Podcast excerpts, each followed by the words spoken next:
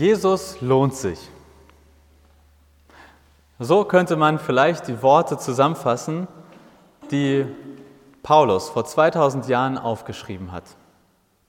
Der heutige Predigtext steht im Philipperbrief, Kapitel 3, die Verse 7 bis 14, und wir gehen da einfach mal von vorne bis hinten durch, Stück für Stück. Vers 7 und 8. Doch genau die Dinge, die ich, Paulus, damals für einen Gewinn hielt, haben mir, wenn ich es von Christus her ansehe, nichts als Verlust gebracht. Mehr noch, Jesus Christus, mein Herrn, zu kennen, ist etwas so unüberbietbar Großes, dass ich, wenn ich mich auf irgendetwas anderes verlassen würde, nur verlieren könnte. Seinetwegen habe ich allem, was mir früher ein Gewinn zu sein schien, den Rücken gekehrt. Es ist in meinen Augen nichts anderes als Müll.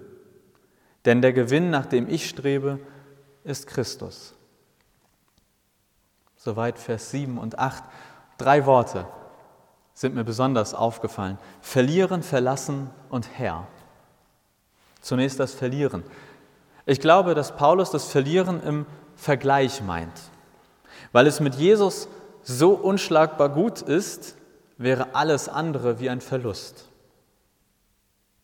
Dann das Verlassen. Paulus sagt, wenn er sich auf etwas anderes als Jesus verlassen würde, dann könnte er nur verlieren. Also es gibt für Paulus nichts, worauf man sich eher verlassen sollte als auf Jesus. Und dann kommt noch, noch das mit dem Herrn. Jesus, Paulus sagt, Jesus ist sein Herr. Das ist dir vermutlich ähnlich fremd wie mir. Also ich zumindest nutze das Wort wirklich selten, irgendwie so im normalen Sprachgebrauch. Herr, mein Herr. Das ist für mich irgendwie so ein bisschen aus der Zeit gefallen. Aber ich glaube, dass das, wofür das Wort steht, nicht aus der Zeit gefallen ist. Denn was mich beherrscht, das ist mein Herr. Und ich kann mich von allem beherrschen lassen. Vom Anspruch meiner Eltern, von meinem Chef, von meinem Partner, Sorgen um Geld, Karrierehoffnung. Alles Mögliche kann mein Herr sein, kann mich beherrschen. Und Paulus sagt in diesen ersten Zeilen mehr oder weniger direkt, lasst euch von Jesus beherrschen, verlasst euch auf ihn. Denn alles andere ist, zumindest im Vergleich, Paulus Worte, nur Müll. Als ich so Müll gelesen habe, das ist natürlich eine modernere Übersetzung, aber trotzdem finde ich, ist das ein relativ hartes Wort. Und ich bin mir auch sicher, dass manche von euch sagen werden, von Jesus beherrschen lassen. Nee, nee, das lass mal schön bleiben. Ich lasse mich von überhaupt niemandem beherrschen. Ich glaube, dass da aber zumindest in Teilen auch immer so ein Stück Selbstbetrug mitschwingt. Ich lasse mich doch von niemandem beherrschen, ich bin mein eigener Herr. Die Frage ist, geht das überhaupt? Ist das überhaupt möglich, so richtig sein eigener Herr zu sein? Ich kann das letztlich nicht beantworten, aber ich kann ja zumindest die Frage stellen. Wenn, wenn du in Ruhe und ehrlich darüber nachdenkst, was dich beherrscht, was ist das? Wenn du die grundsätzlichen Motive hinter deinen Entscheidungen versuchst zu finden, welche sind das? Wenn du versuchst, deine Lebensplanung und Lebensgestaltung mit einem Ziel zu beschreiben, welches wäre das? Ich verstehe Paulus so, was auch immer dein Motiv hinter deinen Entscheidungen sein mag, welches Ziel auch immer du in deinem Leben verfolgst, also was auch immer dich auf welche Art auch immer sozusagen beherrscht, es wird immer schlechter sein als Jesus. Es gibt nichts Größeres, als Jesus zu kennen. Es gibt nichts, worauf man sich eher verlassen sollte, als auf Jesus. Lass Jesus das Beherrschende deines Lebens sein. Das sind Paulus Thesen. Und wir können denen widersprechen, wir können die doof finden, wir können eine andere Erfahrung gemacht haben, aber das ändert erstmal nichts an diesen Thesen von Paulus. Nicht Lidl lohnt sich, Jesus lohnt sich. Oder auch erstmal zu Jesus. Einmal hin, alles drin. Jesus lohnt sich. Ich habe lange überlegt, ob das nicht eigentlich eine ziemlich negative Sicht auf viele andere schöne Dinge ist. Also das, was Paulus da beschreibt. Ich meine, vielleicht bist du ein Familienmensch. Und wenn du ehrlich irgendwie das so ein bisschen reflektierst, dann würdest du sagen, ja, dieser Gedanke oder diese Sehnsucht nach Familie, das beherrscht auf eine Art mein Leben. Und wäre das denn verkehrt? Wäre das schlecht? Mit Paulus Worten Müll? Ich finde das schwierig. Und ich denke mal, ihr auch. Oder wenn jemand sagt, mein Lebensziel ist glücklich zu sein, das treibt mich an, das beherrscht meine Gedanken, meine Taten, meine Entscheidung, wäre das denn wirklich verkehrt? Ich glaube nicht. Ich glaube, es gibt sehr viele Dinge, die uns beherrschen können. Und ja, wenn wir dann darüber abstimmen, dann würden wir sagen, die sind schlecht, die sind nicht gut. Such dir was anderes, was dich beherrscht. Aber ich bin mir sicher, es gibt auch sehr viele Dinge, die uns beherrschen können. Und da würden wir auch relativ einstimmig sagen, nö, das ist doch völlig in Ordnung. Das ist gut. Das ist kein Müll. Und genau an dem Punkt finde ich es tricky, finde ich, wird es schwierig. Denn klar, wenn mir jemand erzählt, dass er jahrelang drogensüchtig war oder jeden zur Seite geboxt hat, um auf der Karriereleiter höher zu kommen, dann fällt es mir leicht zu sagen, ja, Jesus ist ein Gewinn für dich. Aber was mache ich mit jemandem, der eigentlich von guten Motiven geleitet wird? Ich glaube, dass Paulus zumindest schon ein Stück weit auch dieses Problem bedacht hat und deswegen so vergleichend mit Vergleichen spricht. Denn er sagt letztlich, es lohnt sich für jeden von euch. Jesus zu kennen ist etwas unüberbietbar Großes. Egal wie großartig das davor war, was sozusagen dein Leben beherrscht hat, Paulus sagt, Jesus ist großartiger, ist größer. Und das bedeutet, wir müssen nicht alles zwingend schlecht reden. Ja, es kann großartige Dinge geben, die unsere Leben beherrschen. Paulus würde nur sagen, es gibt aber noch großartigere Dinge. Es gibt etwas, was noch besser ist. Und dann nochmal zu dem Herrn. Jesus ist mein Herr. Paulus beschreibt Jesus einerseits als Herrn und andererseits benutzt er das Wort kennen. Jesus kennen. Und manchmal, zumindest wir Pastoren müssen das immer mal wieder machen, um zu zeigen, dass wir auch studiert haben. Gucken wir in den griechischen Urtext. Und da steht, wo das deutsche Wort kennen steht, ginosko, also ein griechisches Wort. Und das ist mit kennen schon 1a übersetzt. Aber genau beschrieben meint es, jemanden kennen, und zwar aufgrund von persönlichen Erfahrungen. Wenn Paulus also sagt, es geht darum, Jesus zu kennen, dann meint er, jemanden Jesus aus persönlicher Erfahrung zu kennen, quasi Erfahrungen aus erster Hand. Um es nochmal anders zu sagen, die Verse 7 und 8, ich glaube, Paulus sagt, es gibt nichts Besseres, als sein Leben von Jesus leiten zu lassen. Und das beinhaltet oder setzt voraus, dass ich Jesus kenne. Und was meint Jesus zu kennen? Es meint, dass ich persönliche Erfahrungen mit ihm mache. Trotzdem finde ich, kann man Paulus nochmal kritisch sozusagen hinterfragen und sagen, Paulus, wieso ist Jesus jetzt eigentlich der Hauptgewinn? Du hast das ja so behauptet, Paulus, aber wieso? Vers 9, vielleicht Paulus Antwort auf diese Frage. Mit ihm, in Klammern Jesus, möchte ich, Paulus, um jeden Preis verbunden sein. Deshalb versuche ich jetzt nicht mehr durch meine eigene Leistung und durch das genaue Befolgen des Gesetzes vor Gott zu bestehen. Was zählt, ist, dass ich durch den Glauben an Christus von Gott angenommen werde. Darauf will ich vertrauen. Diese Verse, dieser, diese Sätze, dieser Vers 9, das ist so richtig klassische Paulus-Theologie.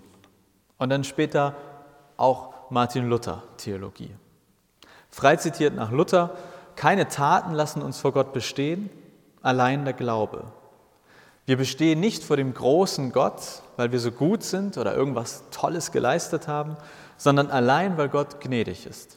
Und es gibt nur einen einzigen Grund, warum wir vor diesem Gott bestehen können, allein wegen Jesus. Jetzt ganz grob Luthers Soli zitiert. Diese Erkenntnis, die war für Paulus ein Riesending. Das war für Luther die Erkenntnis seines Lebens. Das war die Geburtsstunde der evangelischen Kirche, unserer Kirche. Und es gibt ein ganz klitzekleines Problem bei der Sache. Ich kenne heute fast keinen mehr, der sich wie Luther fragt, wie er vor diesem großen Gott bestehen soll. Ich glaube, das ist für die meisten Menschen, auch für die meisten Christen heute, keine der entscheidenden Fragen mehr. Vielleicht ist das bei euch ja anders, aber ich wach selten morgens auf und denke mir, wow, wie soll ich nur für diesen riesigen und großen Gott bestehen?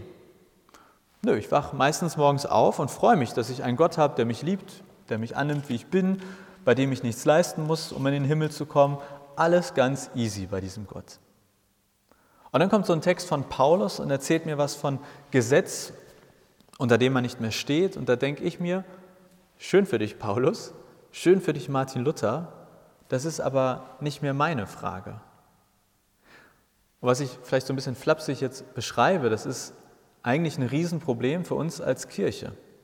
Denn unsere klassische Theologie in der evangelischen Kirche, die fußt auf diesem Problem von Paulus und Luther.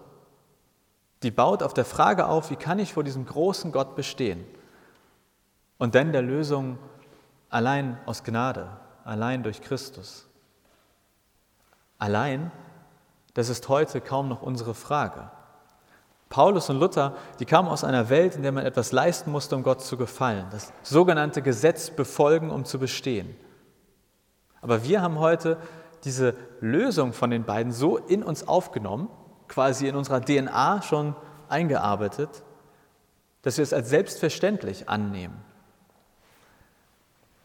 Aber, ich liebe das Aber, man kann in alles überleiten mit dem Aber, ein großes Aber. Ich glaube aber, dass wir alle quasi neue Gesetze geschaffen haben, unter denen wir stehen. Auch wenn quasi Paulus und Luthers Frage und dieses unter dem Gesetz stehen für uns vielleicht nicht mehr aktuell ist. Ich glaube, wir haben alle neue Fragen, die uns zu schaffen machen. Ja, vielleicht fragen wir uns nicht mehr, wie wir vor dem großen Gott bestehen können, aber wir fragen uns vielleicht, wann bin ich etwas wert? Wann zähle ich etwas? Ist das, was ich tue, sinnvoll? Paulus und Luther haben damals unter Unfreiheit gelitten. Und das hat sie bombastisch berührt, dass sie dank Gott frei sind, unter keinem Gesetz stehen. Und ich glaube, dass genau das auch heute noch der Gewinn durch Jesus ist. Also zur Erinnerung, es ging ja eigentlich um die Frage, wieso es nichts Besseres gibt, als mit Jesus zu leben.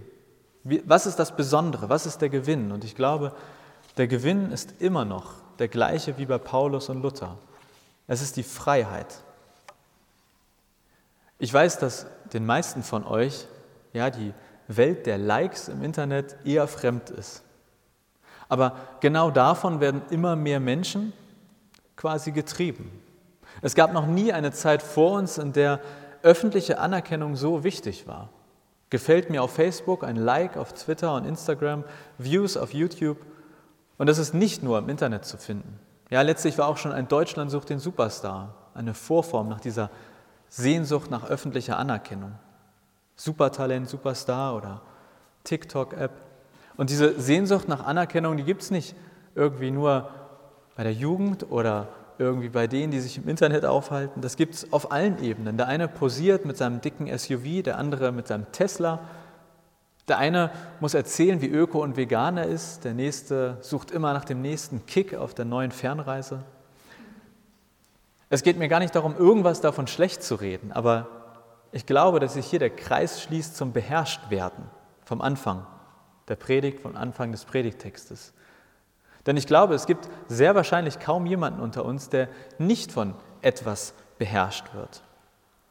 Und letztlich sagt Paulus, egal was es ist, Jesus ist in jedem Fall ein Gewinn für dich. Denn mit Jesus zu leben, das bedeutet in Freiheit zu leben. Mit Jesus zu leben bedeutet unter keinem Gesetz zu leben. Ganz gleich, wie dieses Gesetz heute für uns auch aussehen mag. Was auch immer dein ganz eigenes Gesetz ist. Wer auch immer dein Herr ist. Sei es ein guter oder ein schlechter Herr. Jesus ist immer ein Gewinn. Und warum? Die Antwort gibt Paulus nicht direkt, aber ich glaube Jesus. Denn Jesus hat seinen Jüngern mehrfach gesagt, dass seine Art zu herrschen eine völlig andere Art zu herrschen ist. Normalerweise heißt herrschen ja eher sowas wie einer ist oben, einer ist unten. Und der oben ist, der gibt Befehle. Und der, der unten ist, der hat nicht so viel zu melden. Aber bei Jesus heißt herrschen, einem anderen zu dienen. Und deshalb ist Jesus als Herr so unüberbietbar groß, wie Paulus sagt, weil er der einzige Herrscher ist, der uns etwas will und nicht von uns etwas will. Ja, da fehlt nur ein kleines Wort im Satz, aber es verändert alles. Jesus ist einer, der uns etwas will und nicht von uns etwas will. Wenn Jesus dein Herr ist, dann ist Jesus dein Diener. So paradox das klingen mag, aber wenn Jesus dein Herr ist, dann gilt nur ein einziges Gesetz und das ist das Gesetz der Liebe. Und deshalb ist der Gewinn durch Jesus Freiheit, weil dein Herrscher dein Diener ist, weil du nicht für ihn etwas tun musst, sondern weil er alles für dich tut. Und vielleicht merkst du es, genau das ist die Erkenntnis von Paulus und die Erkenntnis von Luther. Nicht wir müssen etwas leisten, allein Jesus leistet uns. Also das große Thema dieses Predigtextes, zumindest so wie ich ihn verstehe, es lohnt sich Christ zu sein. Es gibt nichts Besseres auf der Welt, als sein Leben von Jesus leiten zu lassen. Und ich habe bis hierhin zumindest versucht zu erklären, dass Freiheit der große Gewinn ist, wenn Jesus unser Herrscher ist. Aber eine Sache ist noch offen, finde ich zumindest. Denn die Voraussetzung für Jesus als Herrn ist, dass ich Jesus kenne, sagt zumindest Paulus dass ich mit ihm persönliche Erfahrungen mache. Und da schließt sich zumindest für mich die Frage an, wie mache ich denn solche Erfahrungen mit ihm? Und dafür Vers 10 aus dem Predigtext. Paulus schreibt, ja, ich möchte Christus immer besser kennenlernen. Ich möchte die Kraft, mit der Gott ihn von den Toten auferweckt hat, an mir selbst erfahren und möchte an seinem Leiden teilhaben, sodass ich ihm bis in sein Sterben hinein ähnlich werde. Als ich das gelesen habe, bin ich gleich hängen geblieben bei, Paulus sagt, er will an dem Leiden von Jesus teilhaben und er will ihm bis in sein Sterben ähnlich werden. Leiden teilhaben, sterben ähnlich. Auch da, ausnahmsweise, ich mache das sonst ja nicht so oft, oft, aber diesmal wieder ins Griechische, wo das Teilhaben steht, steht Koinonia, das griechische Wort Koinonia. Und das meint zumindest in diesem Zusammenhang sowas wie in einer Partnerschaft Teil des anderen werden. Also anders gesagt, ich hoffe sehr, dass, dass wenn es meiner Freundin Trixie irgendwann richtig schlecht geht, dass ich dann dieses Leid mit ihr teilen kann. Nein, ich stehe nicht darauf, irgendwie, dass es mir schlecht geht und dass ich traurig bin, keine Frage.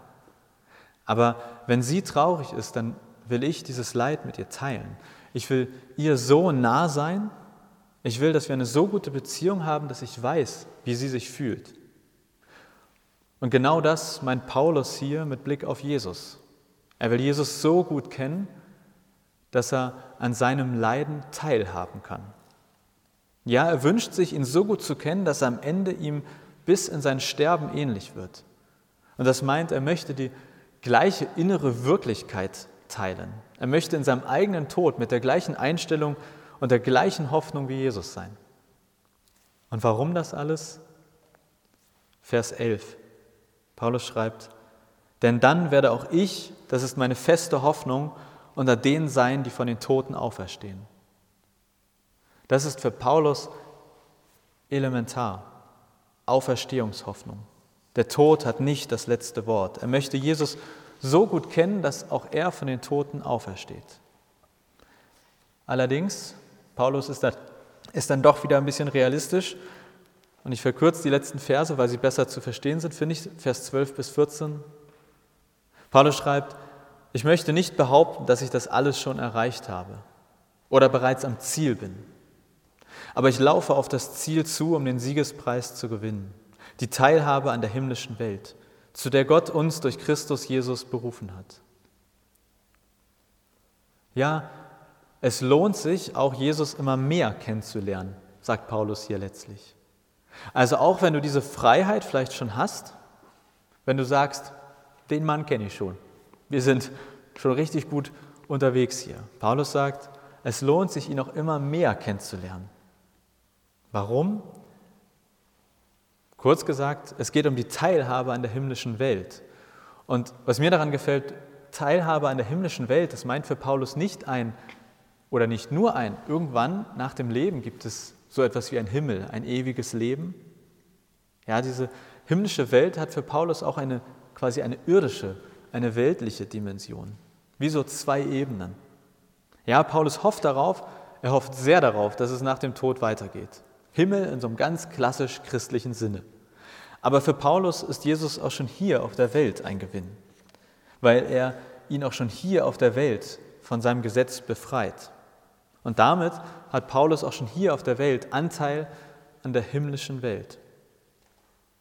Man könnte vielleicht sagen, wenn die himmlische Welt in unser Leben hier hineinbricht, dann bist du frei. Denn dein Herrscher ist dein Diener. Dein Herrscher hat sich für dich gegeben. Also Ostern und so. Oder Jesus lohnt sich. Und eigentlich wäre so der Zeitpunkt, wo ich langsam Arm sagen würde. Und ich weiß, ich predige schon wieder lange. Aber eine Sache, einen ganz kurzen praktischen Ausflug möchte ich noch mit euch machen. Denn für mich bleibt die Frage offen, wie lerne ich jetzt diesen Jesus, diesen Jesus kennen? Wo der nächste Lidl ist, weiß ich. Aber wo und wie geht es eigentlich zu diesem Jesus? Und ich glaube, es gibt darauf ganz im paulinischen Sinne nur eine Antwort, durch diese persönlichen Erfahrungen. Denn ja, man kann viel über jemanden lesen, man kann sich viel erzählen lassen, ich kann Dokus gucken, aber nichts davon kann ein persönliches Kennenlernen ersetzen. Das gilt ja nicht nur für Jesus, sondern für alles und jeden. Ich war gerade in Schweden und ich kann euch so viel von Schweden erzählen und wie toll das da war. Das wird nie die Erfahrung ersetzen, die ihr macht, wenn ihr selber da wärt. Und dann müsst ihr immer noch entscheiden, ob ihr das genauso schön findet wie ich oder nicht. Aber letztlich ist es genauso mit Jesus. Das ist so wie sich auf den Weg machen in ein fernes Land, eine Reise antreten. Egal wie viel ich oder jemand anderes von dem auch noch erzählen mag, wie viel ihr lesen würdet, ich glaube, am Ende zählen diese eigenen Erfahrungen. Und ja, ich glaube, es gibt viele Möglichkeiten, dann diesen Weg, diese Reise zu gestalten.